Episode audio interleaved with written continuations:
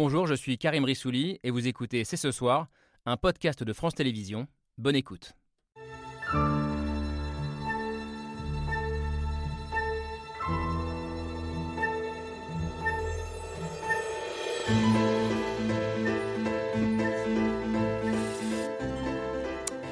Bonsoir à toutes et à tous, soyez les bienvenus sur le plateau de C'est ce soir. Ce n'est plus qu'une question euh, de jour, est-ce que ce sera lundi Mardi prochain, le dira-t-il lors d'un déplacement en province comme Chirac, lors d'un discours depuis l'Elysée comme De Gaulle ou Giscard, ou en répondant d'un simple oui?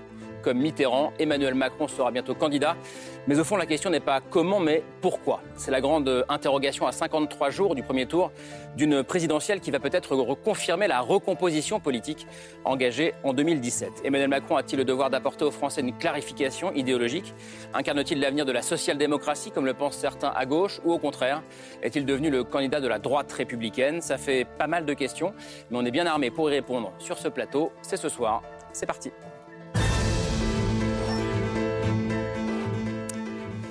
Et c'est parti avec Camille Diao. Toujours là, fidèle au poste, qu'il pleuve, qu'il neige, qu'il vente. Euh, merci d'être là. Laure sera de retour la semaine prochaine. Euh, Emmanuel Macron, version 2022, les différences avec celui de 2017. Qu'est-ce que le macronisme? Euh, On en parle ce soir avec nos invités. Bonsoir Lucille Schmitt. Bonsoir, merci d'être là. Vous êtes haut fonctionnaire, passé par le PS, par Europe Écologie Les Verts, cofondatrice du think tank La Fabrique écologique, mais surtout ce soir, j'allais dire, autrice avec Olivier Mongin de ce livre chez Bayard, Emmanuel Macron à contre-temps, qui interroge ce moment Macron, en quoi il est un révélateur historique, euh, ce qu'il dit de nos institutions, euh, on va en parler, mais c'est aussi un livre qui est une demande justement de clarification idéologique faite euh, au président sortant. De quoi le macronisme est-il le nom? Qu'est-ce que le macronisme? Question que vous vous posez, allez, pas tous les jours, mais toutes les semaines.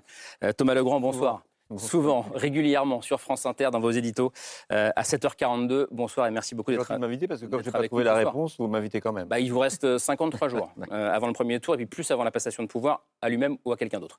Euh, c'est pas simple de dire ce que c'est que le, que le, macronisme idéologiquement, pas simple de dire ce qu'il va être dans cette campagne et on en a peut-être l'illustration physique sur ce plateau ce soir avec nos deux autres euh, invités, de nouveaux soutiens du président aux histoires politiques très différentes. bonsoir Natacha Bouchard. Bonsoir. Merci d'être avec nous, d'avoir fait la route de depuis Calais, maire euh, LR, les Républicains de la ville de Calais, proche de Nicolas Sarkozy. Et vous avez choisi non pas de soutenir euh, la candidate de votre camp, euh, Valérie Pécresse, mais Emmanuel Macron, selon vous, le, meilleur pour vous aider à gérer la politique migratoire, notamment, qui impacte fortement votre ville de Calais. Et puis, Edouard Dorian-Sipel est aussi avec nous. Bonsoir. Bonsoir. Aujourd'hui, chef d'entreprise, ex-député, ex-porte-parole du PS sous François Hollande. On avait Nicolas Sarkozy ici et vous, c'était sous François Hollande. Euh, et vous avez annoncé, vous aussi, il y a quelques jours, votre, votre soutien, votre ralliement à Emmanuel Macron, avec un argument idéologique intéressant sur lequel on reviendra. Il incarne, selon vous, aujourd'hui, non pas le sarkozysme, mais le camp de la social-démocratie. C'est très intéressant d'en parler avec vous.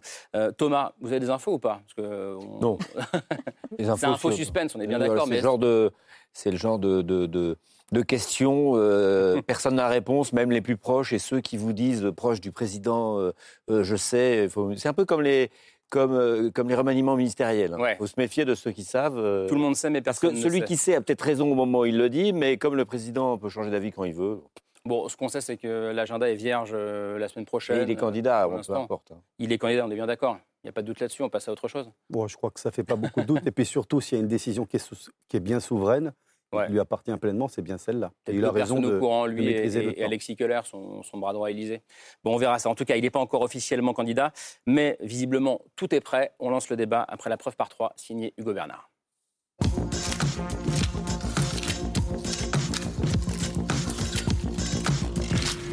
La preuve par trois commence par cette image. Une photo prise ce week-end à Paris et dans laquelle il y a Quentin, le slogan On a très envie de vous. Un slogan qui fleurit sur les murs de la capitale. Donc on part en laisseau, on prend les affiches et on y va. Collé par des militants et des députés qui ont très envie d'un second mandat d'Emmanuel Macron. C'est un message quand même un petit peu osé, faut le reconnaître. Bah, c'est vous qui êtes coincé. Vous savez, faut pas avoir peur du mot envie. L'envie, c'est pas que euh, quelque chose qui s'exprime à la Saint-Valentin ou dans un couple. L'envie, c'est aussi l'envie de changement. Depuis hier, 500 000 nouveaux tracts sont prêts à être distribués pour la campagne d'un chef de l'État pas encore candidat. Vous aurez senti le pour les enfants? Résultat, dans cette image, il y a aussi grand 2, Emmanuel Macron. Le président qui, depuis des semaines, multiplie les déplacements. Alors, on va où? De ville en ville et de discours en discours, il affiche ses positions sur des thèmes forts de la campagne, comme ici à Belfort il y a six jours. Nous allons lancer dès aujourd'hui un programme de nouveaux réacteurs nucléaires. Sans être candidat, il se projette. Concrètement, nous allons engager dès les semaines à venir les chantiers préparatoires. Emmanuel Macron qui a déjà recueilli plus de 1200 parrainages.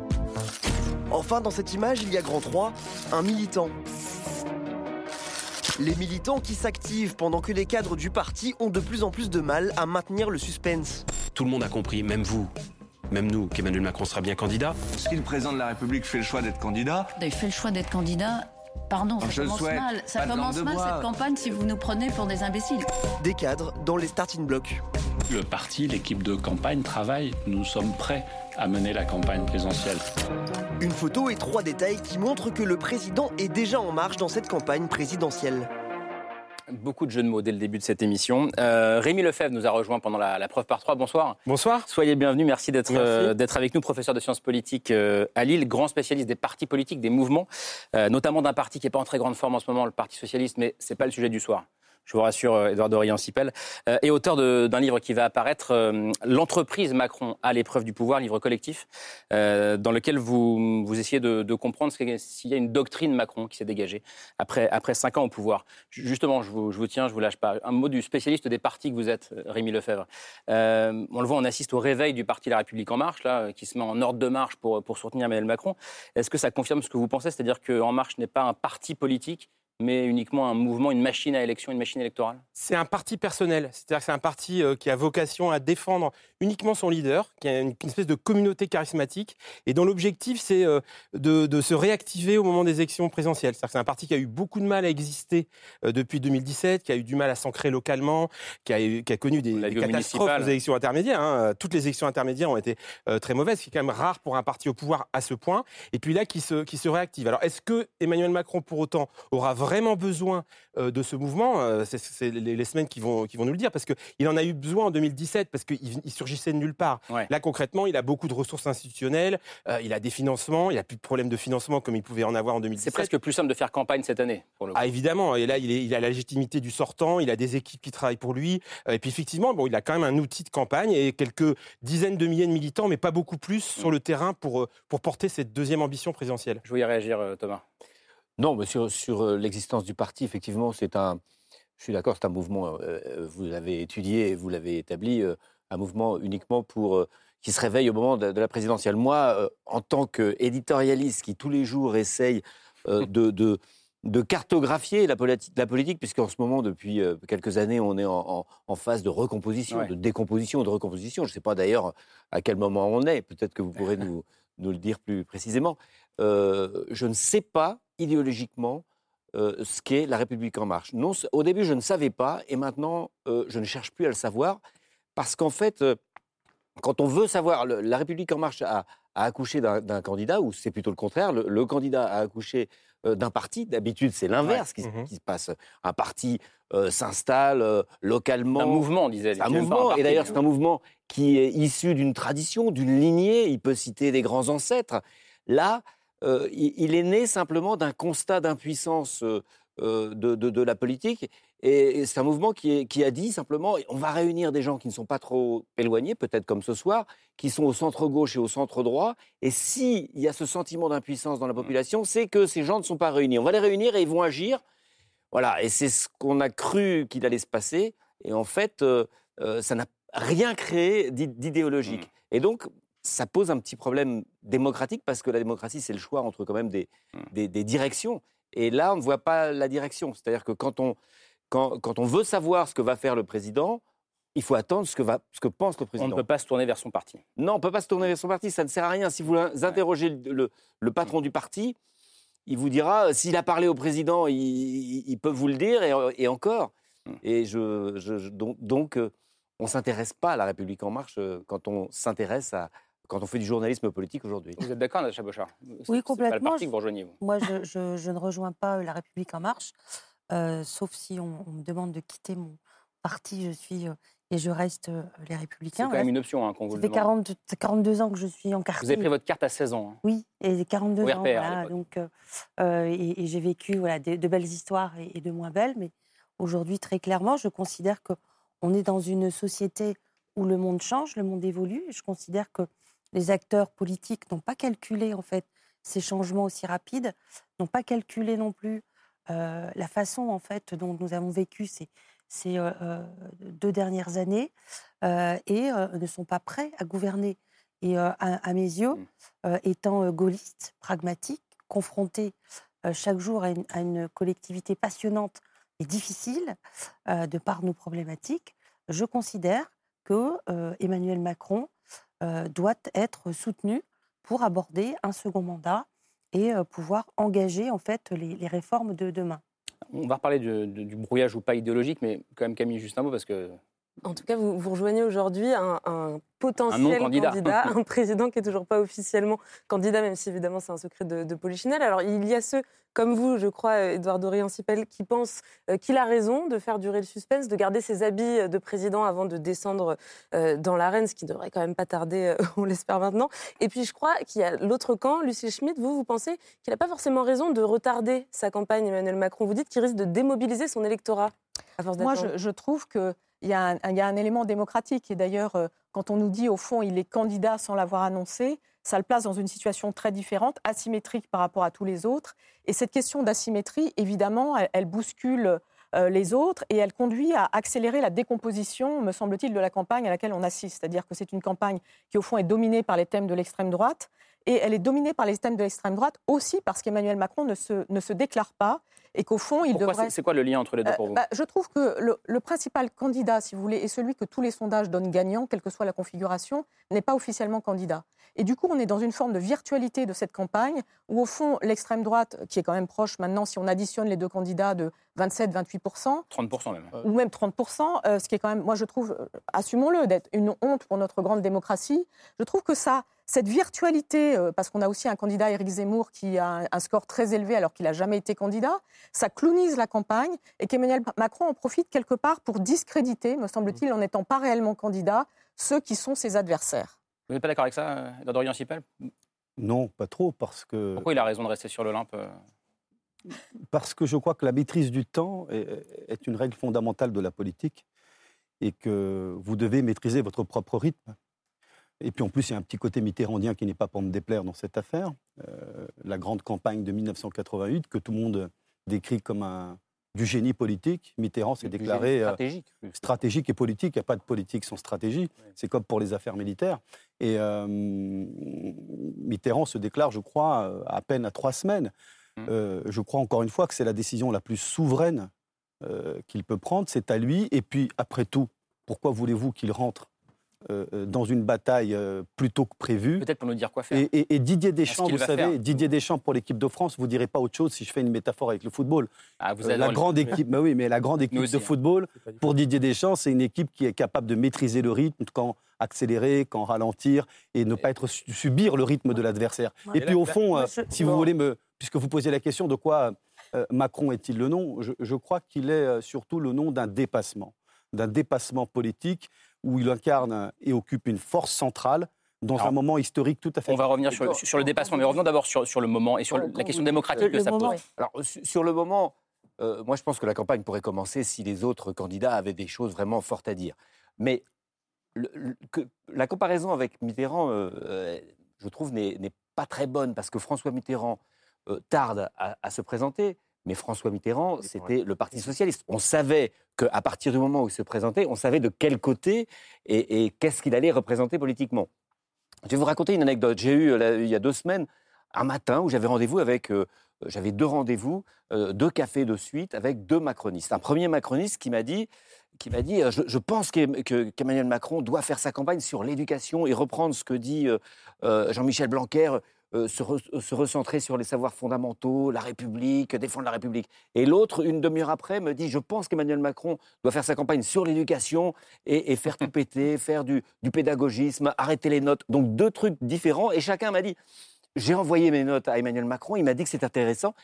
Et en fait, ni l'un ni l'autre, ni moi, ne pouvions savoir parce que Emmanuel Macron n'a pas d'histoire politique, parce que ce mouvement hmm. est né de rien, ne pouvions savoir de quel côté ça allait tomber. Et vous-même, vous ne pouvez pas. Vous allez, vous venez de décider de rejoindre La République en Marche. Je suis sûr que non, quand j'ai rejoint Territoire de Progrès, qui est l'aile gauche de la Macronie, avec euh, le macronisme. Et le jour où Emmanuel Macron dira ce que vous ne savez pas aujourd'hui qu'il va dire, vous serez d'accord.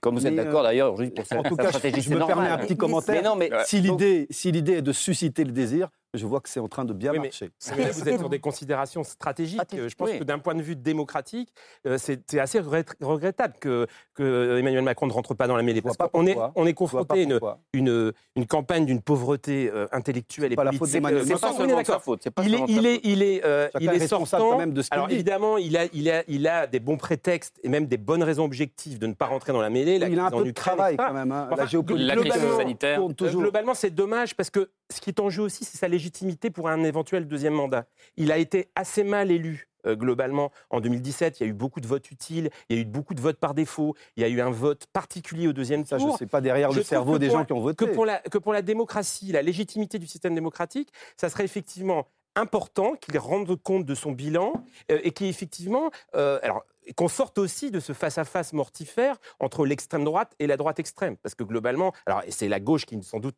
ne joue pas son rôle euh, pour, pour sortir de, ce face-à-face. Moi, qu'on puisse je, je, trouve que c'est euh, ça, témoigne, ça m'inquiète en fait. Ça m'inquiète. Moi, je, je, débat et ce. J'entends, mais il y a un débat. Il y a un débat et Emmanuel Macron, il, est président de la République. Pardon, on n'est pas dans n'importe quel moment. Natacha Bouchard. Ce que je tenais à dire, c'est que très, très clairement, j'ai un positionnement, je dirais, comme je l'ai dit, pragmatique. Pour moi, euh, durant euh, ce, quinquennat, il, a en fait prouvé qu'il avait pris le costume du président. Et euh, face à une situation inédite, bien malin, qui peut nous dire aujourd'hui, raconter l'histoire de ce qui aurait été fait ou pas fait. Moi, ce que j'ai constaté, c'est que... Mais sur le fait de ne pas entrer en campagne, pardon, Natacha. Le fait de ne pas entrer en campagne, bah, pour moi, il l'est de fait, en fait, en campagne. Hmm. Donc, il n'a pas besoin d'assumer cette phrase oui je suis candidat à l'élection présidentielle. Ce sont les, entre guillemets excusez-moi les, les, politiciens ou, les acteurs qui, qui, attendent ce moment qui va sacraliser quelque chose. Parce qu'il y, a la question de pourquoi faire. Et c'est ça la question aussi que on va essayer de répondre. Il est en train de le faire, excusez-moi. Mais euh, si, si euh, euh, en tant que. Vous ah savez... Bah, écoutez-le bien et regardez ses déplacements, écoutez ses, propos.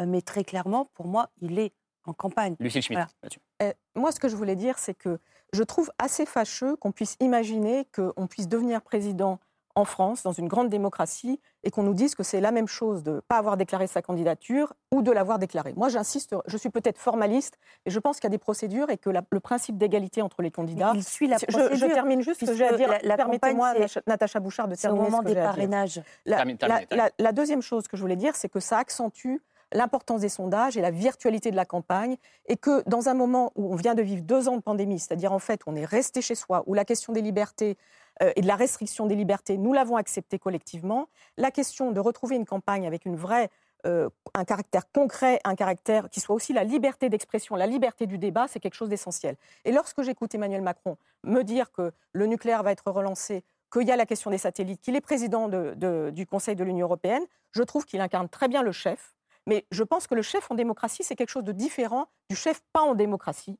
Et qu'en ce sens, il doit affronter à l'évidence l'espace de la campagne. Et je pense que ce n'est pas seulement une question de gagner du temps ou de choisir le temps. Le sujet, c'est aussi le temps pour les Français de se faire une idée de projet que portera Emmanuel Macron, parce que peut-être qu'il va être de nouveau président et que c'est quelque chose qui est déjà presque décidé, mais la question de qu'est-ce qui va se passer pendant les cinq années qui viennent, je pense que c'est un élément essentiel lorsqu'on a eu les Gilets jaunes, un grand débat national raté, et aussi tout le temps une espèce de jeu de chassé-croisé entre mmh. Emmanuel Macron et la démocratie. Mmh. Oui, mais la démocratie, excusez-moi, il, il, a, il assume bien. Je ne sais pas si vous l'avez observé, écouté, au moins euh, depuis le, débat euh, et, et euh, les manifestations, mais même des Gilets jaunes. Le nombre d'heures qu'il a passé, c'est pas pour se faire plaisir. Le nombre d'heures, de jours, de moments qu'il a, qu'il a passé pour aller écouter, pour s'inspirer, pour puiser pour comprendre, pour, au bout du compte, effectivement, euh, proposer un, programme. Mais dans ce cas-là, changeons la loi. Voilà, c'est ça. que Natacha Bouchard est, dans, son rôle de gaulliste. C'est-à-dire que Thomas Legrand, Thomas Legrand, intéressant. Ça. vous êtes dans votre rôle de. Je, comprends, vous, je comprends mmh. que vous rejoigniez Emmanuel Macron parce que vous avez dit au départ, vous êtes gaulliste. Or, dans la, dans la conception gaulienne, de, de, la Ve République. Qui a été, à, mon avis, dévoyé très vite à partir de 62, quand l'élection du président au suffrage universel a été instituée. Mais dans la, dans la version, disons, du, du, discours de, de Bayeux et de, et de, et de, et de, de 58, le président est arbitral. Il est là pour être au-dessus des partis et finalement, il n'a pas besoin de partis. Donc, on, est, peut-être dans un moment mmh. très gaulien, bah euh, trop gaulien de mon point de vue. Mais pour vous, c'est assez logique. pour vous, c'est plus compliqué. Parce Alors que justement, la social-démocratie, c'est franchement les corps intermédiaires, c'est la participation, c'est le contrat. Euh, il faut être un social-démocrate bien alors que répond, le, répond le social-démocrate Edouard Dorian Il faut être un gaulliste de gauche comme je le suis. Ah bah Moi, je me définis comme un gaulliste de gauche depuis très longtemps. Vous pouvez le vérifier.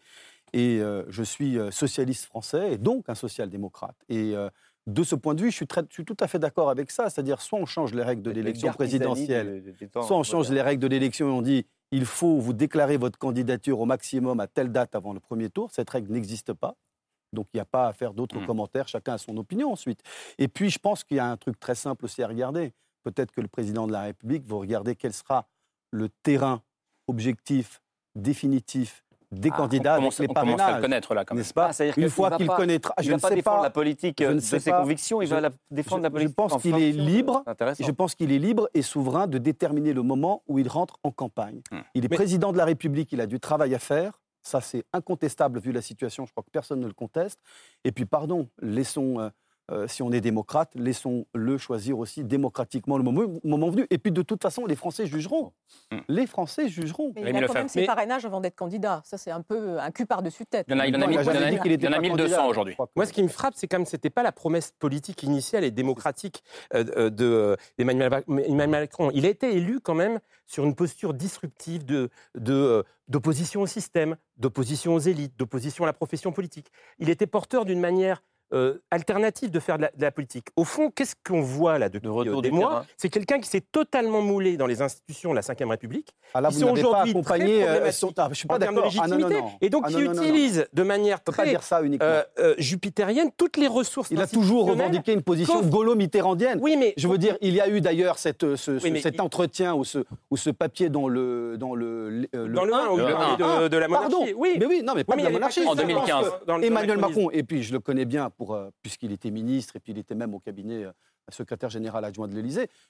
J'ai eu quelques discussions avec lui. Je, crois qu'il est très sincèrement et très profondément gaulo-mitterrandien. Et c'est là-dessus aussi que je me retrouve. Il est mandésiste pendant sa campagne. Mais il est les deux. Je crois qu'il est une synthèse politique. Plaît, Lucie Schmitt, pour le coup, parce que la critique de la verticalité que vous faites, vous aussi, euh, elle est dans votre livre. oui, elle est, elle est dans le livre. C'est l'un des contretemps pour vous, l'un des malentendus du début du quinquennat. En tout cas, c'est un malentendu parce qu'effectivement, quand Emmanuel Macron est élu, vous le rappeliez, au fond, on attendait un nouveau système, un nouveau cycle politique.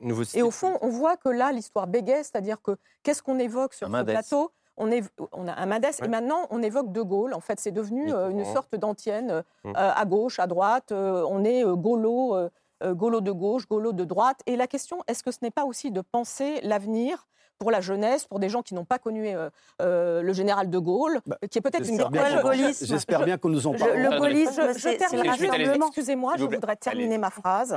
Euh, je crois au culte du chef, mais je crois aussi à la capacité à s'écouter. je pense que cette question d'organiser un espace démocratique où chacun puisse se reconnaître dans le débat qui a lieu et pas seulement choisir son camp à l'avance alors qu'Emmanuel Macron n'est pas encore candidat, c'est un point euh, délicat, difficile. Et par ailleurs, par, rapport à ce que vous disiez, Natacha Bouchard, sur la question dont il s'est consacré à la démocratie, euh, personnellement, je ne partage pas cette conception de quelqu'un qui effectivement pas 6 heures, 7 heures avec des intellectuels, mais pour quelque non, part non, pas des intellectuels, madame. Euh, non, non, non, il a fait aussi beaucoup avec des maires. Non, je, parlais, je, je, vu avec parlais des, du grand débat national. Dans je lequel... avec des, quel que soit le niveau des personnes, il a pris le même temps avec chacune et chacun. Et ça, euh, c'est pas euh, aller dans les sphères et les hautes sphères. Pour moi, est-ce que, je peux terminer Non, je termine juste ma phrase. Je pense que pour moi, pour moi, intellectuel, pour moi, intellectuel n'était pas un défaut. Et effectivement, il y a eu un grand débat national où Emmanuel Macron s'est confronté à, à peut-être à tous les citoyens, comme vous le dites, mais toujours avec l'idée d'avoir le dernier mot. Moi, c'est ça que je retiens. Et je pense qu'en démocratie, cette question d'avoir toujours le dernier mot et donc de ne pas être candidat, c'est-à-dire quelque part d'avoir le dernier mot sur le fait de gagner sans même être candidat, est un problème. Non, mais pardon, il y a une élection, non, on ne peut pas dire des choses comme ça. Heureusement que le peuple aura quand même le dernier mot le 10 avril. Et, et, le 24 avril, enfin, il y a quand même une élection, c'est quand même le peuple qui va décider. On ne va pas dire quand même que Emmanuel Macron, il va s'auto-désigner Mais c'est une grande question démocratique d'ailleurs. Il prend son risque d'ailleurs. Est-ce que, la démocratie, c'est uniquement l'élection Ah, c'est pas.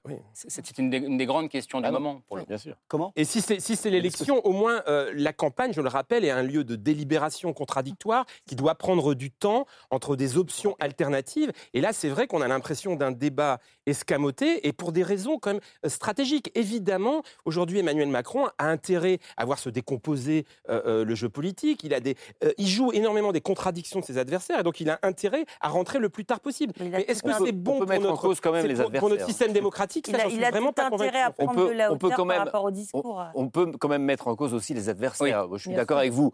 Il se déclare, trop tard et ça escamote le débat. À gauche, à gauche notamment. Souvenez-vous, souvenez-vous quand, quand François Hollande fait son grand discours Mon ennemi, c'est la finance. Mon adversaire. Mon adversaire, c'est la finance. il lance il lance la campagne et le débat est lancé. On ne peut pas dire que la campagne n'est pas lancée. Et Nicolas Sarkozy n'est pas encore euh, déclaré. Et d'ailleurs, il doit hâter sa déclaration à cause de ça. Un grand les autres, les, opposants pour l'instant, Emmanuel Macron, n'arrivent pas à lancer quoi que ce soit. Que fait-il aujourd'hui Et, d'ailleurs, je trouve qu'il sera. Je, je donne la parole juste après. Emmanuel Macron, qu'est-ce qu'il est en train de faire? Il est en train de faire ce que Nicolas Sarkozy euh, hmm. a fait en, 2007 rassembler rassembler.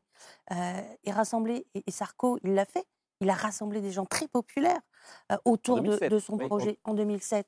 Et euh, il, a, il a fait l'ouverture. Mais on parle d'une réélection. Ouvert, non, mais c'est intéressant, intéressant sur la, la, question oui, idéologique. Il, il, a pris le, je dirais, il est en train de prendre le pas sur le rassemblement. Mmh. Et c'est ça, c'est ça être gaulliste. moi, c'est ce que j'en retiens. je n'ai pas connu le général de Gaulle, mais c'est ce que j'en retiens. Je vais rester avec, vous, avec une seconde, Natacha Bouchard. C'est-à-dire que pour vous, le Macron de 2022, puisqu'on cherche à le définir, ressemble à pas mal d'égards au Sarkozy de 2007 Oui. C'est comme ça que vous le voyez? Oui, c'est comme ça que je, je le vois. Et, je peux vous dire que euh, je suis, euh, euh, comme vous le savez, très attachée au, au parcours de, de, Nicolas Sarkozy.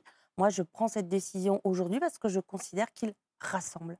et, vous, lui en avez parlé pour, Je lui ai dit au mois de, de octobre dernier, quand il est venu à, Calais. À Nicolas Sarkozy, pas, pas Emmanuel Macron. Il m'a dit très, très, clairement, Nicolas Sarkozy m'a dit tu, tu, réfléchis, tu fais ton choix comme tu l'as toujours fait, parce que c'est ce que j'ai toujours fait. et j'ai été élue en 2008, j'ai été réélue en 2014, j'ai été réélue en, en 2020 sur la composition d'une liste à Calais très diversifiée. J'ai dans ma liste des gens de gauche, des gens du PS qui se sont fait virer du PS, des UDI, des centristes, des non-inscrits. Et je fonctionne comme ça depuis 2008. C'est l'entourage du président qui vous a appelé ou pas? Franchement? Non, le, non franchement et, sincèrement, non. Je suis mal à l'aise euh, avec euh, mon parti depuis, euh, depuis quelques années, hein, depuis l'après-Fillon. Mmh. voilà, sur les cinq dernières années, qu'est-ce qu'on a fait? Rien. mais moi, en attendant, eh ben, je me suis investie et je continue à m'investir pour ma ville. Ça, je pense que tout le monde le sait parce que je suis une passionnée de, de Calais, des Calaisiennes et des Calaisiens.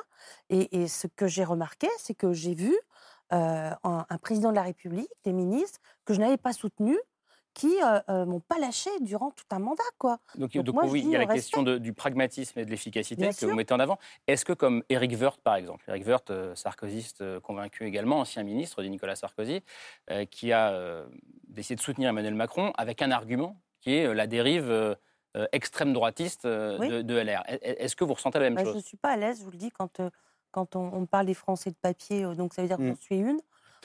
quand, on parle des grands, une parce que vous êtes d'origine arménienne, c'est ça? Oui, et, polonaise, hein, vous voyez. En plus. Et, donc, j'en suis fière.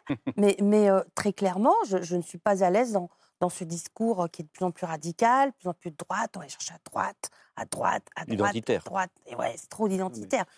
voilà prenons de la respiration, regardez ce qui s'est passé. Euh, voilà, l'histoire, on sait bien qu'elle. Euh, il faut quand même s'en inspirer de l'histoire et comment des choses ont été construites. Mais quand j'entends les discours, très clairement, moi, je ne suis pas d'accord avec ça. Euh, j'ai toujours eu une mission. Vous le savez, il y a eu 10 000 migrants à Calais. Il y en a 1000 aujourd'hui.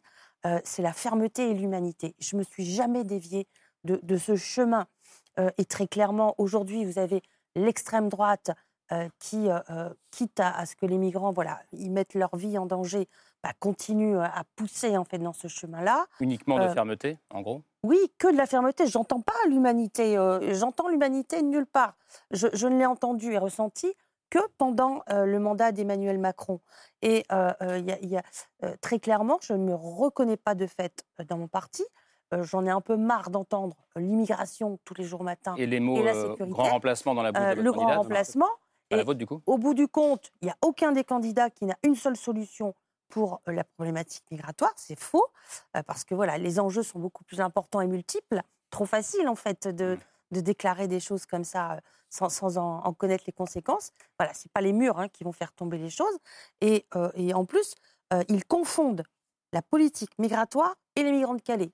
Alors là, vous comprenez que on, est face à, des publics qui qui, qui, qui, sont pas du tout en phase. Et moi, j'ai envie de parler de rassemblement, d'unité, de force, de pouvoir d'achat, de projet, d'espoir. Voilà ce que j'ai envie d'entendre de, mmh, mmh. pendant ce débat présidentiel. Moi, je suis très sensible à ce que vient de dire euh, euh, Madame le maire, parce que bon, moi, je suis un immigré.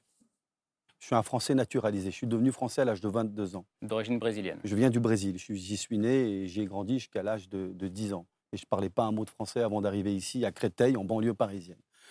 Et moi, je suis très heurté aujourd'hui de voir cette euh, droite euh, mmh. pécresse-sociotiste dériver comme l'a fait Madame Pécresse ce week-end en intégrant euh, les mots de l'idéologie réactionnaire de M. Zemmour, le grand remplacement, français de papier, français de papier, moi français de papier Les millions de Français, euh, français de papier, papier de quoi? On est devenus français. La France nous a acceptés. La France a fait de nous des Français. Et moi, j'ai envie de raconter aussi cette histoire, qui est l'histoire de millions et de millions de femmes et d'hommes dans ce pays. Est-ce que c'est aussi une des raisons de votre, de votre euh, soutien à langage Est-ce que c'est aussi l'une des raisons? Évidemment. Parce qu'on l'a entendu depuis, à la fois en 2017 et depuis, euh, le côté nouveau clivage euh, mmh. proposé par Emmanuel Macron, les progressistes contre les populistes ou contre l'extrême droite, le côté aussi moi ou le chaos. Est-ce que pour vous c'est ça? C'est le barrage contre l'extrême droite En tout cas, aujourd'hui, l'extrême droite qui rassemble près de 35% des voix, c'est le chaos. Et c'est contre ce chaos-là qu'il faut se battre. Dans une situation où vous avez euh, l'extrême droite qui totalise près de 35% des voix des Français, avec M. Zemmour, pardon, qui veut réhabiliter en partie Pétain, qui nous explique que Dreyfus euh, était peut-être coupable, dans un moment où euh, Mme Pécresse, qui vient d'une droite modérée, libérale, proche de Jacques Chirac, nous explique que c'est le grand remplacement, que nous sommes et où qu'il y aurait des Français de papier. je trouve que c'est d'une violence, pardon, c'est très grave. C'est d'une violence absolue. et je crois qu'on a besoin de rassembler les forces de progrès, les forces humanistes, on préfère quand même pour bloquer ces gens qui aujourd'hui se perdent dans ce qui n'est pas. Schmitt, on, va, on, va, tous en parler. Allez-y. Non, moi, je pense que ce qui vient d'être dit est très intéressant parce que ça explique pourquoi Emmanuel Macron doit se déclarer. C'est-à-dire qu'à force de ne pas se déclarer, de laisser le vide, mmh. euh, quelque part, ça fait augmenter Marine Le Pen et surtout Éric Zemmour. C'est-à-dire que moi, je suis très intéressée par ce que vous venez de dire sur la question des droits des étrangers, la question migratoire, du respect dans la société française. J'observe que là-dessus, Emmanuel Macron n'a pas dit grand-chose, alors que dans sa campagne de 2017, il avait été justement très différent de ce que pouvait dire la droite sur ce sujet. Il avait été plutôt quelqu'un sur la diversité de la société française, sur la question de la place de l'ouverture au monde. Et là, vous dites que vous le rejoignez pour cela parce que vous êtes contre Éric Zemmour. Mais il le dit pas. Mais lui ne le dit pas. C'est-à-dire que je trouve d'ailleurs qu'à ne pas, à ne pas s'exprimer, Emmanuel Macron prend le risque que certains parlent à sa place et disent pour lui, c'est un petit peu ce que disait Thomas Legrand, au fond des tas de choses. Mais le sujet, c'est qu'il parle très fortement sur la question du droit des étrangers et que justement, ils, mettent un, point final à cette question de stigmatisation. Moi, ce qui me frappe dans vos, dans vos interventions, c'est qu'en en fait, euh, Emmanuel Macron, un peu comme en 2017, il est fort des faiblesses de ses adversaires. C'est-à-dire fait, ah, mais principalement, c'est-à-dire qu'il a, a, pas besoin de faire, il a besoin de rien faire. Il ne il produit pas de travail politique. Euh, il, il, se moule dans les institutions. Et finalement, qu'est-ce qui se passe? Il y a une extrême droitisation de l'espace politique. Et donc, on voit très très bien que finalement, euh, il va euh, euh, récolter les dividendes électoraux chez toute une série de, d'électeurs ou de cadres de droite modérée qui trouvent que cette surenchère à droite, à l'extrême droite, est totalement mortifère. Et donc, du coup, finalement, il va effectivement conforter un électorat modéré, plutôt libéral culturellement. Et puis, comme par ailleurs, la gauche est incapable d'animer le débat, hein, incapable d'être attractif, comme par ailleurs, comme par ailleurs et peut-être que c'est ça que vous, vous incarnez, la social-démocratie, une partie des, électeurs sociaux-démocrates considère que l'offre social-démocrate ne s'est pas reconstituée à gauche, mais finalement, en fait, on a Emmanuel Macron qui est qui n'a qui n'a rien à faire et qui occupe cet espace, qui, qui occupe cet espace central. Et je pense que c'est vrai, je le répète, c'est préjudiciable pour la démocratie. Parce que y a pas, du coup, c'est un débat par défaut. Non, mais attendez, c'est un débat par défaut. Pour dire Macron, Emmanuel Macron n'est quand même pas responsable de la nullité des autres. Non, ou, du, fait qu'ils ne sont pas à la hauteur des enjeux. Et puis Emmanuel Macron n'a pas hésité, il faut le noter quand même pendant son, pendant son mandat, à aller flatter la droite, la droite de la droite, et parfois même euh, l'extrême droite. En tout cas, on l'a vu au moment où il a donné cette interview à Valeurs Actuelles euh, en 2019. Ça a beaucoup fait grincer justement chez les soutiens de Macron qui venaient plutôt de de la gauche. Je me demandais, Thomas Legrand, vous, comment, comment est-ce que vous voyez cette interview? Est-ce que c'est de l'opportunisme politique? Est-ce que c'est une du... volonté de parler à tout le monde Je pense que c'est de l'amour de la, de, de, la triangulation, euh, mmh. euh, le goût du contre-pied, euh, c'est tous les défauts du mitterrandisme. tout ce que le mitterrandisme pouvait avoir de, de détestable à mon, enfin détestable c'est un bien gros, de, de mauvais à, à, mon goût. Et, et je pense que comme il voulait que la recomposition soit finalement un, grand centre et puis une euh, bah, peut-être à l'américaine, c'est-à-dire une droite euh, assez irraisonnable et puis un grand centre raisonnable, le, cercle très large de la raison, et puis euh, à, opposer à une droite un peu, un peu réactionnaire qui fait un peu peur. Mais est-ce que c'est pas ce qui est en train de se passer, Thomas Legrand? Est-ce qu'on n'est pas au stade 2 de la recomposition? En, réalité, il ne peut être élu que deux fois.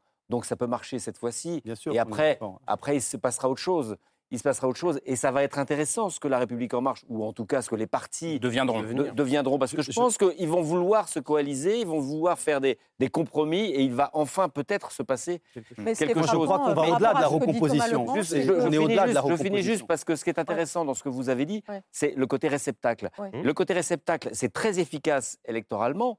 Euh, mais idéologiquement, c'est assez mortifère. C'est-à-dire que dans la il se, pouvoir, la légitimité, il ne se passe rien. Moi, je crois qu'au-delà de la recomposition, si vous permettez semble tomber dans les pièges tendus par Emmanuel Macron. C'est l'ouverture. Non, non. Oui, bien sûr. mais, on réfléchit tous avec des anciens Chacun votre tour. Chacun votre tour. Ce que je veux dire, c'est qu'en démocratie, on ne peut pas être seulement machiavélien. C'est-à-dire euh, le sujet du piège tendu et dans lequel effectivement et la droite, Valérie Pécresse tombe là-dedans avec son expression de grand remplacement, et la gauche, c'est-à-dire qui tombe dans l'espèce d'obsession anti-macroniste qui leur qui, les empêche, qui les empêche au fond d'énumérer leurs propres propositions, c'est-à-dire la vacuité de la campagne actuelle est évidemment due aussi au fait que les autres sont médiocres. Par antimacronisme. par antimacronisme, euh, ils perdent la capacité à dire ce qu'ils portent, leurs valeurs, mm. euh, leur capacité à avoir un autre projet de société. Mm. Et ça, c'est quelque chose qui peut expliquer qu'on rejoigne Emmanuel Macron. Mais ça, ça montre bien qu'il prend le risque de décomposer l'espace démocratique pour gagner et ça, c'est problématique à long terme. Je disais stade 2 de la recomposition. Euh, oui. alors je crois qu'on va au-delà de la recomposition. Pour moi, on est dans un moment de reconstruction politique du pays. Et peut-être même de reconstruction euh, de la France elle-même, dans un moment où on est dans une fin de cycle, dans un moment historique, euh, fin de l'industrialisation, avènement de la société numérique, de grands bouleversements dans la technologie, dans la science, euh, un grand bouleversement, une nouvelle donne géopolitique. Nous sommes dans le monde du fait accompli mmh. et du retour de la violence. Je cite euh, le chef d'état-major euh, des armées de l'époque, Pierre de Villiers. Et nous sommes dans un moment de reconstruction politique. Et c'est ça qui me plaît aujourd'hui et qui me, fait adhérer à Emmanuel Macron, c'est cet esprit gaulien. De la même façon que le général de Gaulle, je ne dis pas qu'il est le général de Gaulle, mais il a un esprit gaulien très fort. Et je pense qu'il correspond parfaitement à l'identité de la France. Pourquoi? En 1944, après la Seconde Guerre mondiale, la France euh, est libérée. Le général de Gaulle réunit la droite, les socialistes, les centristes, les communistes, dans l'intérêt de reconstruction du pays. Et si vous voulez, je pense qu'on est dans un moment comme celui-là. Euh, Emmanuel Macron n'a pu réussir d'ailleurs que parce que les deux autres forces traditionnelles étaient dévitalisées. Aujourd'hui, nous sommes dans un moment de reconstruction politique. Et moi, j'ai envie de participer à cette reconstruction politique du pays, de donner euh, l'élan nécessaire à la France, de se moderniser, de s'inscrire au XXIe siècle. Ce qu'il a dit récemment sur la stratégie pour euh, l'indépendance énergétique de la France et donc notre autonomie stratégique. C'est fondamental. je suis père de deux enfants et l'énergie, c'est de la géopolitique. et on ne peut pas laisser le pays côte à côte, faible vous, serez peut-être demain ensemble dans un gouvernement, qui sait, je ne sais pas, en tout cas dans une même majorité. Vous êtes d'accord sur combien de pourcents des sujets d'après vous? Non mais attendez, ce qui compte, on est d'accord avec Emmanuel Macron. Donc euh, ce qui compte, c'est quand même. Non mais attendez, mais attendez, on ne compte pas, on rejoint le même homme. Dans la façon de faire, dans la façon d'être, euh, quand on est gaulliste, mais pas gaulliste pour, pour dire j'affiche en fait mon, mon, mon, petit panneau je suis gaulliste, parce que en fait au bout du compte ça ne veut plus rien dire être gaulliste on a l'impression pour mmh. certains. Pour moi, gaulliste, c'est le rassemblement. Mais pour moi, gaulliste, c'est se réunir, hein. c'est se réunir pour la France, parce que bah, comme disait Hugo, euh, n'imitez pas les grands, faites comme On a affronté des difficultés dans euh, le mandat qui vient. Parce qu'on n'est pas encore sorti de la crise. Parce qu'on on a des choses à faire évoluer. Et donc, on, doit impérativement, aujourd'hui, se rassembler euh, dans un pragmatisme et être en capacité de travailler avec comme l'a fait Sarko en ouverture, comme je le fais chaque jour dans ma mairie, avec des gens qui ont différentes sensibilités. Donc c'est ça, donc le macronisme, c'est un pragmatisme. Non, non, pas du tout. je ne crois pas que ça se réduit à, une, un J'essaie de comprendre. Non, mais j'essaie de comprendre. Honnêtement, il y a un brouillage. Je commence mes éditos sur France Inter demain matin. Je crois qu'il est très soutenu Il y a un brouillage des cartes euh, ces deux dernières années avec la crise sanitaire, le quoi qu'il en coûte, etc. Mais idéologiquement, il faut quand même resituer ce qu'est le macronisme. C'est-à-dire concrètement, les trois, les deux premières années, les trois premières années du mandat euh, euh, d'Emmanuel Macron, ça n'a pas été le dépassement ni le pragmatisme, ça a été le néolibéralisme. Non, mais concrètement,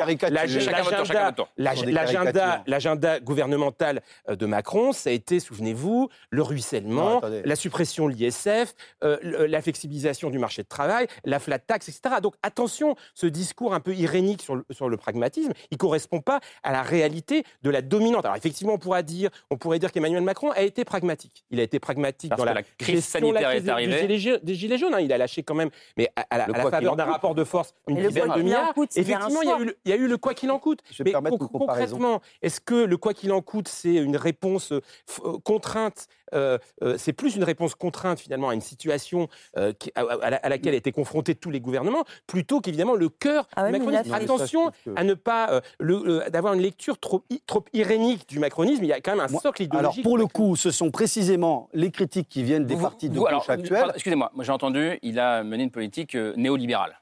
Vous vous dites, il incarne la social-démocratie. Oui, je crois que c'est une caricature. Bah, je vais vous dire les choses très simplement. On parlait du Brésil tout à l'heure. Et tout le monde ici a. En quoi il est social-démocrate? Bah, Parce qu'il croit en l'État, il croit en l'État-providence. Il a montré qu'il pouvait, pendant la crise, débloquer et mobiliser, avec Olivier Dussopt d'ailleurs, qui est ministre des Comptes publics, 150 milliards d'euros en deux ans. Euh, expliquer que le type il est libéral avec ça, c'est quand même se moquer un peu de, la réalité. je vais vous faire une comparaison. Tout le monde applaudit Lula ici en France, notamment à gauche. Je peux vous dire que la politique, y compris depuis 4 ans et 5 ans d'Emmanuel Macron, est plus à gauche que la politique qu'a menée Lula au Brésil. C'est ainsi, c'est une réalité. La politique qu'il a menée, elle est aussi plus à gauche que celle qu'a menée et qui mène actuellement le Premier ministre portugais, Antonio Costa, euh, euh, au Portugal. Et je crois qu'à un moment donné, il faut qu'on regarde les choses telles qu'elles sont et qu'on sorte des caricatures qui sont inopérantes pour la gauche. Dire que Macron, c'est le néolibéralisme, c'est quelque chose qui n'a pas marché du tout. Alors, le dire que ces dernières années, il faut s'en rendre compte. caricaturer, sinon on lui laisse ben oui, des caricatures. Moi, je voulais juste dire une chose, c'est qu'à travers ce qu'on dit, on voit qu'il y a à la fois euh, De Gaulle, de l'idéologie néolibérale. Et Il y a un libéralisme. Et, euh, je, termine juste ce que j'ai à dire, je vous ai écouté soigneusement. Euh, et, et, puis, euh, quelque part, un engagement européen et un engagement sur la place de la France dans le monde. donc, on voit bien autour de ça que la première chose qui me semble à, retenir sur Emmanuel Macron, c'est pas l'idéologie, c'est la confiance en soi-même et la capacité à décider de manière assez solitaire. Et je pense qu'au bout de cinq ans, de Gaulle. non, je, franchement, je, vais vous dire une chose l'obsession du général de Gaulle comme candidature pour Emmanuel Macron, je suis pas sûr que ce soit le meilleur argument pour lui. Un constat. Euh, je pense que s'il veut créer un nouveau cycle politique, il faut arrêter de parler sans cesse du général de Gaulle. Euh, la deuxième chose que je voulais dire, c'est que sur la question justement de se faire confiance à soi, au bout de cinq ans, qu'est-ce qu'on voit? C'est la construction d'un collectif macronien et quand même quelque chose qui reste à structurer. Je rappelle que EM, c'est les initiales d'Emmanuel Macron, donc c'était assumer un parti, effectivement, un parti à son effigie, pour sa personne, etc., réactivé pour la campagne, mais c'est la deuxième campagne, et comme ça a été dit, ça sera la deuxième campagne et la dernière, puisqu'ensuite on ne peut pas redevenir président de la République. Donc la question, c'est au fond, est-ce qu'on va faire du collectif et comment on s'adresse aux Français et à la société dans la perspective de ce deuxième mandat Lorsqu'on conquérait le pouvoir par surprise, parce que François Fillon a été sorti à cause de son affaire, il faut quand même voir aussi la chance qui a existé pour Macron. Mhm. Ah, par rapport à ça, il faut promettre quelque chose aux Français différemment lorsqu'on brigue un deuxième mandat. On aurait pu faire autrement. on est d'accord. Hein. on aurait pu... s'il vous plaît. Mais on aurait pu proposer un autre candidat. Hein. C'est-à-dire, Vous voulez dire du côté de la droite? Oui. Oui, on va pas refaire l'histoire. ça, c'est pas ce que je voulais dire. mais bon. on peut faire deux comparaisons. Par exemple, moi, je suis, je suis, je suis d'un territoire, à Marne-la-Vallée, et, et, et, Mme Bouchard le rappelait tout à l'heure, c'est pareil dans son agglomération, où euh, gauche et droite gouvernent ensemble une communauté d'agglomération à Marne-la-Vallée. Hein, le président est socialiste, il gouverne avec, et il dirige cette agglomération avec le maire de droite euh, LR, avec une maire communiste, avec des maires centristes. Hein. Pourquoi ce qui est possible? Non, non, ça s'appelle la, cohérence d'un projet sur un territoire. Élargissez ce territoire, disons que c'est une communauté d'agglomération nationale. Pourquoi dans un moment particulier, dès lors qu'il y a une cohérence sur un projet, pourquoi on ne pourrait pas le faire à l'échelle nationale à la France qui se fait à l'échelle locale c'est le projet. Thomas Legrand. Oui, mais euh, le projet, au moment où on va décider, on est à quelques semaines de la campagne, il faut pouvoir le débattre. Vous ne pouvez pas simplement dire, et, je, pourrais prendre la liste des, grandes décisions à prendre et, vous la soumettre et vous demander, à votre avis, de quel côté va tomber euh, Emmanuel Macron. De ce côté-là, vous ne serez pas capable de le dire et vous attendrez. Et quand il le dira, vous le défendrez avec euh, la conviction que vous, vous voilà, ben parce que vous croyez, vous croyez en l'homme, vous croyez en l'homme en tant que gaulliste de gauche, en tant que gaulliste, vous croyez en l'homme et en sa capacité, et ça peut avoir son efficacité. On peut se dire que dans une démocratie peut-être un peu plus adulte, là, il ne s'agit pas de sauver la France comme en 61 ou en 58, qui était au bord de la guerre civile. Il ne s'agit ah, pas de reconstruire Thomas la Vous ne pensez pas qu'il faut sauver la France contre Zemmour, contre Le Pen et contre le pécressociotisme. Pardon, Monsieur Zemmour, Monsieur Ciotti explique... On n'est pas un débat politique. Monsieur Ciotti explique qu'il préfère Monsieur Zemmour Vous constatez qu'à la fin du... C'est pas la peine de crier. Pas la peine de crier, on vous entend Vous constatez qu'à la fin du macronisme, l'extrême droite est à 35%. Vous ne posez pas la petite question pourquoi, à la fin du macronisme, l'extrême droite est à 35% C'est pas à cause de lui uniquement. Bien sûr, les oppositions se sont radicalisées de façon idiote. Mais enfin, l'absence de politique. L'absence de politique, comme vous le décriviez, ça fait un vide. Et quand il y a un vide, les idées les plus simples progressent. Donc, euh, il y, a un besoin de politique. Moi, je ne dis pas que Macron, euh, c'est n'importe quoi. Je dis simplement, on veut savoir ce qu'il propose eh ben, pour pouvoir débattre, déjà regarder ce qu'il a fait. Est-ce que vous êtes d'accord On est élu sur un programme. S'il vous plaît, en tout cas, moi, je ne peux pas demander au patron de la République En Marche, le quoi qu'il en coûte, le quoi qu'il en coûte, voilà, c'est réel. Oui, mais bien ah, sûr. donc il est réel, il est pragmatique. Donc, on va euh, rembourser Est-ce que oui, non, je, je, je prends le jugement de ce qui s'est passé pendant 5 ans. On vous laisse parler un petit peu, allez-y. Vous ne pouvez pas vous projeter ici, moi je peux me projeter, parce qu'au moins sur, sur la problématique euh, migratoire, les choses ne sont pas parfaites. Il n'y a pas de choses parfaites. Et euh, on ne va pas réussir à, tout régler parce qu'on sait que le problème euh, vient euh, aussi d'ailleurs. Mais très clairement, cinq ans, cinq ans en arrière, il y avait quand même 10 000 migrants à Calais. Aujourd'hui, aujourd'hui, il n'y en a même pas 1000. Donc, pourquoi? Parce qu'il y a des dispositifs qui ont été mis en place. Mais il a certainement réussi beaucoup maîtriser les choses. Là, on est en train Au niveau de, de l'accompagnement économique, l'accompagnement économique, énormément de maires en France ont été écoutés, aidés, accompagnés euh, dans leur démarche. Et je vous parle en tant que maire, je ne vous parle pas en tant que vice-présidente de la région, ni Aucun en tant maire que euh, la République en marche n'a été élu. Il n'empêche que les maires euh, qui ont été réélus et réélus. Aucun de la République en marche, on est d'accord. Non, mais les gens nous ont fait confiance, mais on est en capacité de pouvoir dire mais quand, quand, même, comment on a été Il n'y avait pas de crise démocratique. En fait. Moi, je suis assez fasciné. il y a, une, une, crise, et, d'ailleurs, Emmanuel Macron a été une des réponses à la crise démocratique. Il pourrait encore être une réponse. Il, considérait qu'il était une réponse. D'ailleurs, il a reconnu dans un discours qu'un de ses regrets, c'est de ne pas avoir finalement euh, résolu ou, traité cette crise démocratique. Et, là, vous faites comme si, en fait, vous parlez de gaullisme, vous parlez d'homme providentiel, vous faites comme si ces, institutions, ces institutions fonctionnaient. Mais ces institutions aujourd'hui devoir de faire dans l'avenir faire évoluer nos institutions. et aujourd'hui, on, on, est en plein cœur du sujet. On a besoin euh, plus que de rassemblement, on a besoin d'alternatives. Parce que vous, vous disiez tout à l'heure, nous vivons une période hein. de troubles, et ça, mais on vit quand même une période aussi où il y a des enjeux extrêmement lourds comme le réchauffement climatique, mhm. où aucune réponse n'est apportée dans le débat électoral avec euh, depuis des semaines. Il y a une question démocratique. Il y a aujourd'hui le risque d'une abstention massive aux élections présidentielles. C'est-à-dire qu'il y a plein de gens aujourd'hui qui ne s'intéressent pas à ce, à ce, à ce jeu démocratique euh, euh, de, de, confrontation, euh, etc. Et donc, il y a, et, aujourd'hui, je pense que les, les réponses dans le débat de cette campagne présidentielle ne sont pas à la hauteur de ces enjeux. Et on est effectivement sur des vieilles routines institutionnelles, euh, des, vieilles méthodes, et les Français ne se désintéressent de ce jeu un peu hystérisé et brutalisé, qui ne traite pas évidemment à toute une série de questions. Regardez-moi bien, je vais prendre la parole. Lucille Schmitt, euh, je vous ai eu il n'y a pas longtemps sur le plateau de ces politiques et vous disiez peut-être pour la première fois de ma vie, je ne voterai pas, je ne sais pas pour qui voter, là en 2022. Euh, cette question démocratique, c'est celle qui vous inquiète le plus aujourd'hui, là et après 50 minutes de débat ici? Oui, elle m'inquiète parce que je, trouve qu'il faut abandonner nos certitudes sur ce qui va se passer à cette élection présidentielle. C'est-à-dire qu'il y a, y a des sondages, mais si par exemple Emmanuel Macron est réélu avec, je ne sais pas moi, 60% d'abstention, bah, écoutez, je pense que ça lui posera un problème démocratique. C'est-à-dire que l'élection, elle existe, effectivement, et, le score, ce qu'on fait à une élection, s'il y a 60% des Français qui se désintéressent de cette élection présidentielle... Il n'y aura pas ce score-là. Non, mais ce que je veux dire par là, c'est que ça monte inexorablement et que ça monte à chaque mm. élection davantage, et que moi, je me rappelle que quand j'étais un peu plus jeune, on me disait l'élection présidentielle sera toujours épargnée par la mm. montée de l'abstention, comme l'élection d'ailleurs mm. municipale. Et aujourd'hui, c'est des élections dans lesquelles il y a énormément d'abstention, et sur cette élection-là particulièrement, il y, a, il y, a, cette incertitude, et il y a l'idée qu'on ne peut pas se déterminer, il y a l'idée même de voter blanc. Hmm. Et par rapport à ce qu'on vient de dire sur les qualités indéniables d'Emmanuel Macron, je crois que chacun l'a reconnu, et chacun a reconnu aussi que ses adversaires n'étaient pas toujours à la hauteur. Hmm. Je pense que justement sa capacité à animer ce débat, je ne vois pas pourquoi il nous prive du débat quelque part, et pourquoi il nous délivre des discours. Vous parliez du fait qu'il nous parle de la transition énergétique. Il fait son discours de sa chair là, euh, euh, au territoire de Belfort, tout le monde l'écoute. Moi, j'ai envie qu'il prenne le risque d'être contredit, c'est-à-dire que, et, et peut-être qu'il gagnera le débat à chaque fois, mais le risque d'être contredit, c'est un risque démocratique.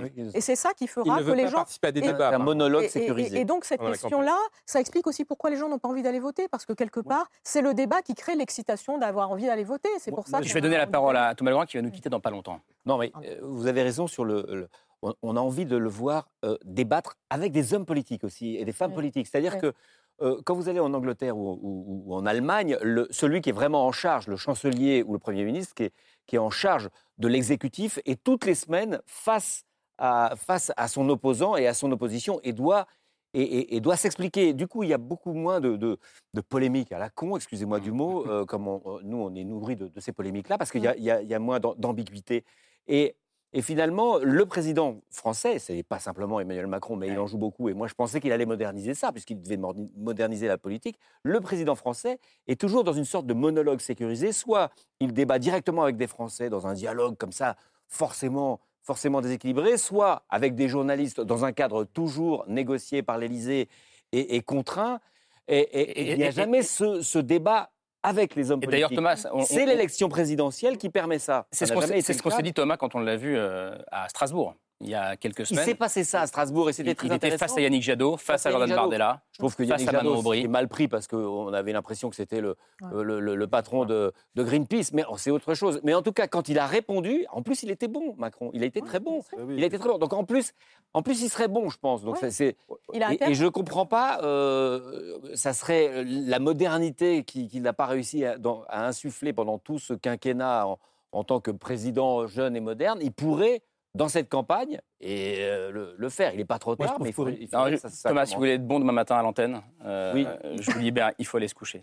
voir tout le monde. Merci beaucoup, Thomas. C'était un vrai, un vrai plaisir de vous avoir une nouvelle fois. Merci. Merci beaucoup. Et Camille, j'en profite pour vous oui, donner la parole. en tout cas, puisqu'on parle de crise démocratique, euh, de, renouvellement démocratique, la semaine dernière, on recevait sur ce plateau un essayiste qui s'appelle Antoine Bueno et qui nous disait Moi, je prends les paris. Je pense que pour son deuxième mandat, Emmanuel Macron, il va vouloir marquer l'histoire de France, inscrire son nom. Enfin, il est déjà inscrit dans le livre d'histoire, mais, mais voilà, inscrire son nom comme celui d'un président qui a compté. Et, euh, et, donc, il prend les paris. Je pense qu'il va lancer la sixième République. Et c'est vrai que Emmanuel Macron, pendant sa première campagne en 2017, cette promesse de rénovation des institutions, de changement de la pratique euh, du, politique et, du pouvoir, elle faisait partie de son programme. Finalement, il ne s'est pas passé grand-chose pendant le quinquennat. Alors, je vous pose la question à vous deux qui venez de rejoindre son équipe. Est-ce que vous l'imaginez faire campagne sur un tel thème quand il finira par Je ne suis pas sûr qu'il change le numéro de la République, mais, mais ça, c'est... Je, je ne suis pas sûr qu'il change le numéro de la République. Mais je crois que pour le connaître, pour savoir un peu ce qu'il pense, et d'ailleurs il a exprimé, je crois qu'il est très marqué par la crise démocratique, par la fatigue démocratique, par la nécessité de, faire des réformes qui donnent de l'air et améliorent la démocratie française. Ça, c'est un premier point. Donc nous verrons. Et quand même, juste un, commentaire. Euh, euh, euh, on voit un peu le verre à, moitié plein ou à moitié vide. C'est quand même curieux Parce que si on a un qui se prend des coups depuis 5 ans, c'est quand même Emmanuel Macron. Celui qui est jugé parce qu'il dirige, c'est tout à fait normal. C'est celui qui est exposé depuis 5 ans, ce qui n'est pas le cas des autres candidats qui viennent d'arriver en quelque sorte. Donc, euh, pardon, si on regarde un peu le temps long du quinquennat, celui qui a pris des coups, qui s'est exposé, qui a défendu sa politique, son bilan, euh, euh, un président, vous savez, c'est ce que disait tout à l'heure je crois vous, Nathalie Bouchard, c'est Natacha. pardon, celui qui il est, il est, président et candidat dès lors qu'il est élu surtout quand c'est son premier mandat. Mmh. Donc il est exposé, il est surexposé, et il viendra bientôt euh, déclarer sa candidature. mais je crois que la question démocratique, elle est fondamentale. je, pense qu'il est, qu'il est en, tous les cas, euh, je, je, n'ai pas ce niveau de connaissance par rapport à, ce qu'il fera ou pas euh, s'il est réélu attention, les choses ne sont pas faites. Hein. Et je tiens à le dire aussi, parce que c'est trop facile de dire il, est réélu et il est déjà dans le mmh. deuxième mandat. Bien sûr. Une élection, voilà, euh, je, je, mmh. je, les ai vécues. Je, sais qu'une élection, ça peut très vite en fait mmh. euh, basculer. Euh, et donc rien rien n'est fait. Ce que je veux dire, c'est que à mon sens, il est un des rares à avoir compris que la société avait changé. C'est-à-dire qu'il est dans l'avenir et il n'est pas dans euh, retour euh, euh, vers, vers le Pour l'instant, il est dans l'avenir, mais, quand, on écoute les pas autres sur l'institution Natacha Bouchard. mais sur l'institution, pour l'instant, je, pense que ça n'a pas encore été posé sur la table. C'est moi, je dis, je pense que pour changer les institutions, pour en faire quoi, c'est compliqué. Pour, les, les, faire voter, pour les mettre en application, c'est un peu court à mon sens. Parce que c'est quand même ce qui a traversé tout le quinquennat. Que ce soit une Natacha Bouchard, de, de, ça a traversé le quinquennat pendant les Gilets jaunes. Euh, on a vu là, euh, avec l'autoproclamé convoi de la liberté, euh, évidemment, ça parlait mesures sanitaires au pouvoir d'achat, mais il y avait aussi la, mesure, la, mm. question démocratique qui était derrière. Est-ce que vous pensez qu'il a encore le temps de poser cette question-là sur la table? Moi, j'adorerais qu'il le fasse parce que je rappelle que la Sixième République, c'est une république parlementaire et qu'il y a eu aussi l'idée d'une Sixième République écologique, etc. Et que ça permettrait peut-être effectivement à Emmanuel Macron brusquement de mettre sur la table quelque chose qui est un concentré, une cristallisation d'un projet en soi. Par rapport à ce que disait euh, Natacha Bouchard sur le fait que c'est difficile de faire fonctionner les institutions, un projet institutionnel, ça peut être aussi un projet de société. Et au fond, si on dit sixième République, on dit tiens, on partage le pouvoir. On a enfin un Parlement qui existe, parce qu'on se pose tous la question, je rappelle qu'il y a des élections législatives après, mmh. après la présidentielle, on se pose tous la question de savoir si ceux qui soutiennent Emmanuel Macron euh, ceux qui sont moins connus que vous, euh, vont être réélus. C'est-à-dire qu'aujourd'hui, leurs euh, permanences sont vandalisées, ils sont pour certains très mmh. inconnus, très anonymes. Et donc cette question de comment est-ce qu'on articule la présidentielle avec les institutions collectives, c'est un sujet. Et puis l'écologie, par exemple, on en a peu parlé dans cette émission.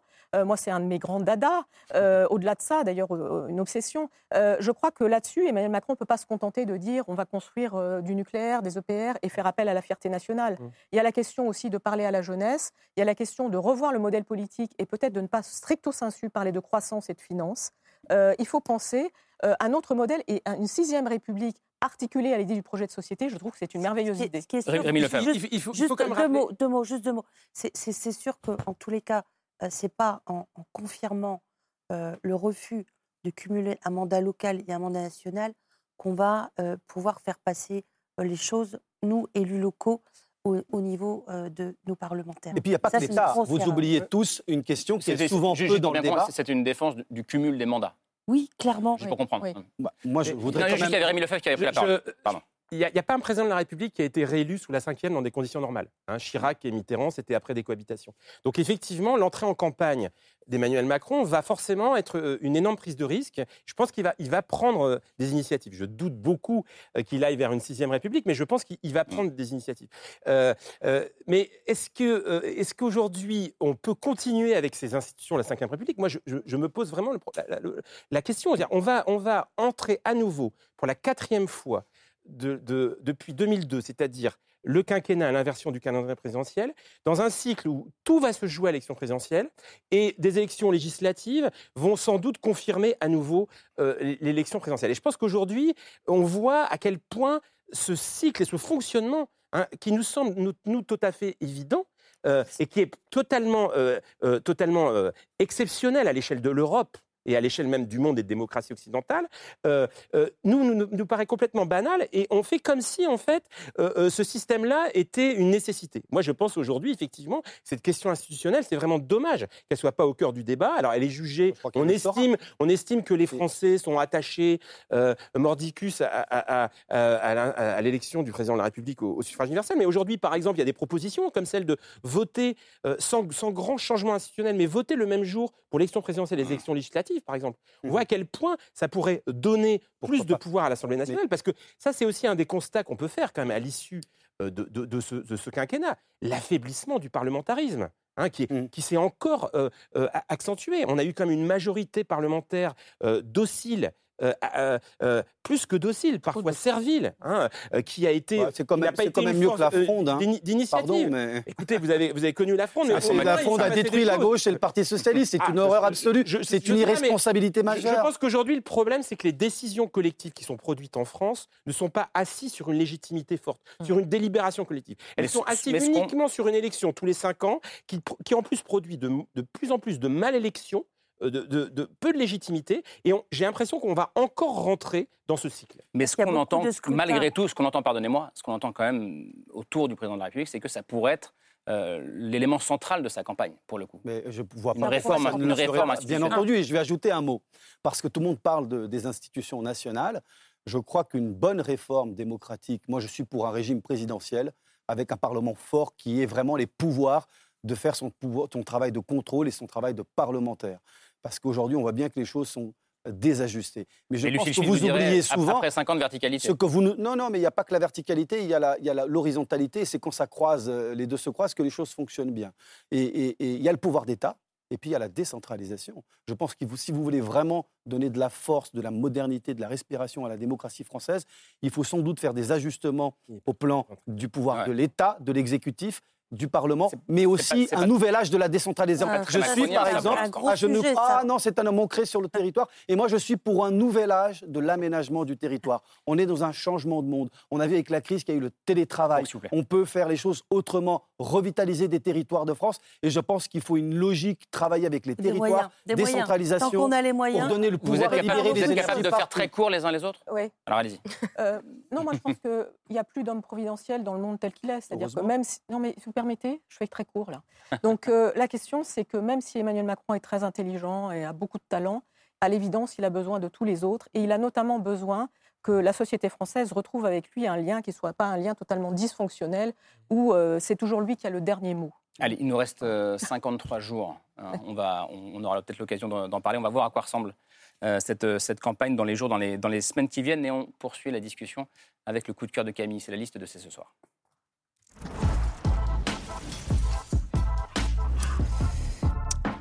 Camille, une, une nouvelle, euh, un texte de politique fiction. Oui, alors on se posait la question tout à l'heure de, savoir ce qui se passerait si Emmanuel Macron était réélu avec 60% d'abstention. Là, c'est une nouvelle qui imagine un autre cas de figure, peut-être un peu plus improbable. Et si l'abstention venait des candidats? Et si on se retrouvait face à une élection avec personne qui, se présente pour la magistrature Aucun candidat. Euh, suprême, exactement. Aucun candidat. Ça, c'est l'idée de départ de cette nouvelle de Bernard Comment, euh, qui s'appelle Aquil Tour, qui a été publiée sur le site de Da AOC euh, au mois de novembre et qui va bientôt sortir en librairie. Alors tout commence euh, sur un plateau télévisé où le président en exercice est invité. Tout le monde s'attend à ce qu'il annonce enfin euh, ça, le fait qu'il se porte candidat à sa succession, sauf que c'est exactement l'inverse qui se produit. Donc forcément, c'est un séisme. Je vous, imagine, je vous laisse imaginer ce que ça donnerait si la semaine prochaine, Emmanuel Macron nous annonçait qu'il n'était pas candidat à sa réélection. Ce sera des bonnes émissions. Hein. De bonnes émissions, ça c'est clair que ça donnerait matière à débat. En tout cas, voilà, tout le monde est complètement interdit. Pantois, est-ce que c'est du bluff? Est-ce que c'est une stratégie électorale? Le président ne reprend pas la parole dans les semaines qui suivent. Et ce qui va se passer, c'est qu'en fait, ça va démotiver les autres candidats et toutes les figures de l'opposition, les unes après les autres, euh, qui vont toutes décider de lâcher l'affaire et de, laisser tomber leur candidature. Et le premier tour approche. Et voilà, le danger se, profile. Est-ce qu'on va se retrouver un premier tour sans candidat? Je ne vous dévoile pas la fin, mais c'est assez intéressant. Et surtout, c'est euh, un bon prétexte pour l'auteur pour vraiment rentrer dans la tête euh, des, politiques et aussi décrypter cette les rouages de cette machine médiatique qui, qui se met en branle avant le début euh, du premier tour. Voilà, ça paraît le 18 février en librairie et on peut le lire sur le site d'AOC, AOC. À qui le tour Merci beaucoup. Merci Camille, merci beaucoup d'être venu débattre avec nous. C'était très agréable de vous avoir sur ce plateau. Rémi Lefebvre, titre de votre livre, livre collectif L'entreprise Macron à l'épreuve du pouvoir. C'est publié aux presses universitaires de Grenoble, c'est ça? Voilà. Les PUG. Ça sort demain. Merci euh, Edouard Dorian d'être venu euh, sur ce plateau. Merci, Natacha Bouchard.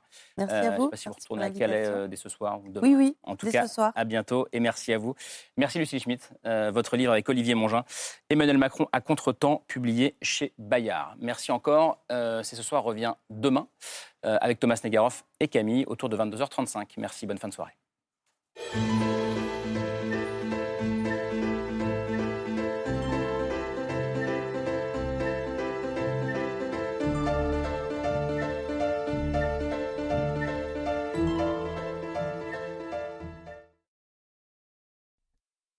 C'était C'est ce soir, un podcast de France Télévisions. S'il vous a plu, n'hésitez pas à vous abonner. Vous pouvez également retrouver les replays de l'émission en vidéo sur France.tv.